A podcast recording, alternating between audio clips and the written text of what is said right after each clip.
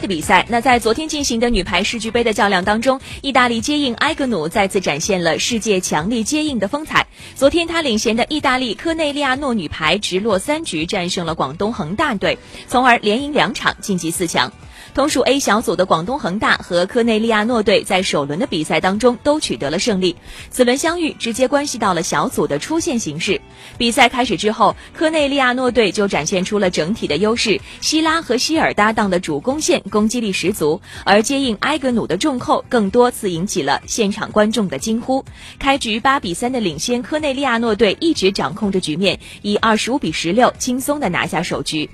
逐渐适应场上节奏的广东恒大女排在第二局紧咬比分，但是在追到了十八平之后连丢关键分，以二十二比二十五再丢一局。第三局，科内利亚诺队没有给恒大女排任何的机会，比分一路领先，最终以二十五比二十一赢得了比赛的胜利。首轮肯下。首轮砍下了二十九分高分的埃格努，此役再次拿下了全场最高的十九分。而广东恒大女排的首轮表现抢眼的外援主攻科舍列娃也没能再现神勇，此役仅得到了四分。两连胜的科内利亚诺诺队是率先杀进了四强，而一胜一负的恒大将在下一场对阵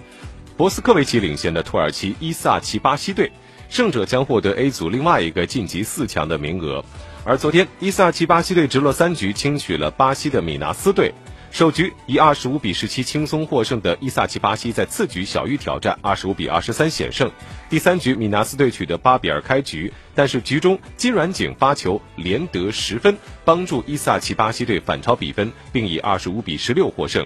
博斯科维奇依然是伊萨奇巴西获胜的最大功臣，拿下了全场最高的二十一分，而两连败的米纳斯队则无缘晋级四。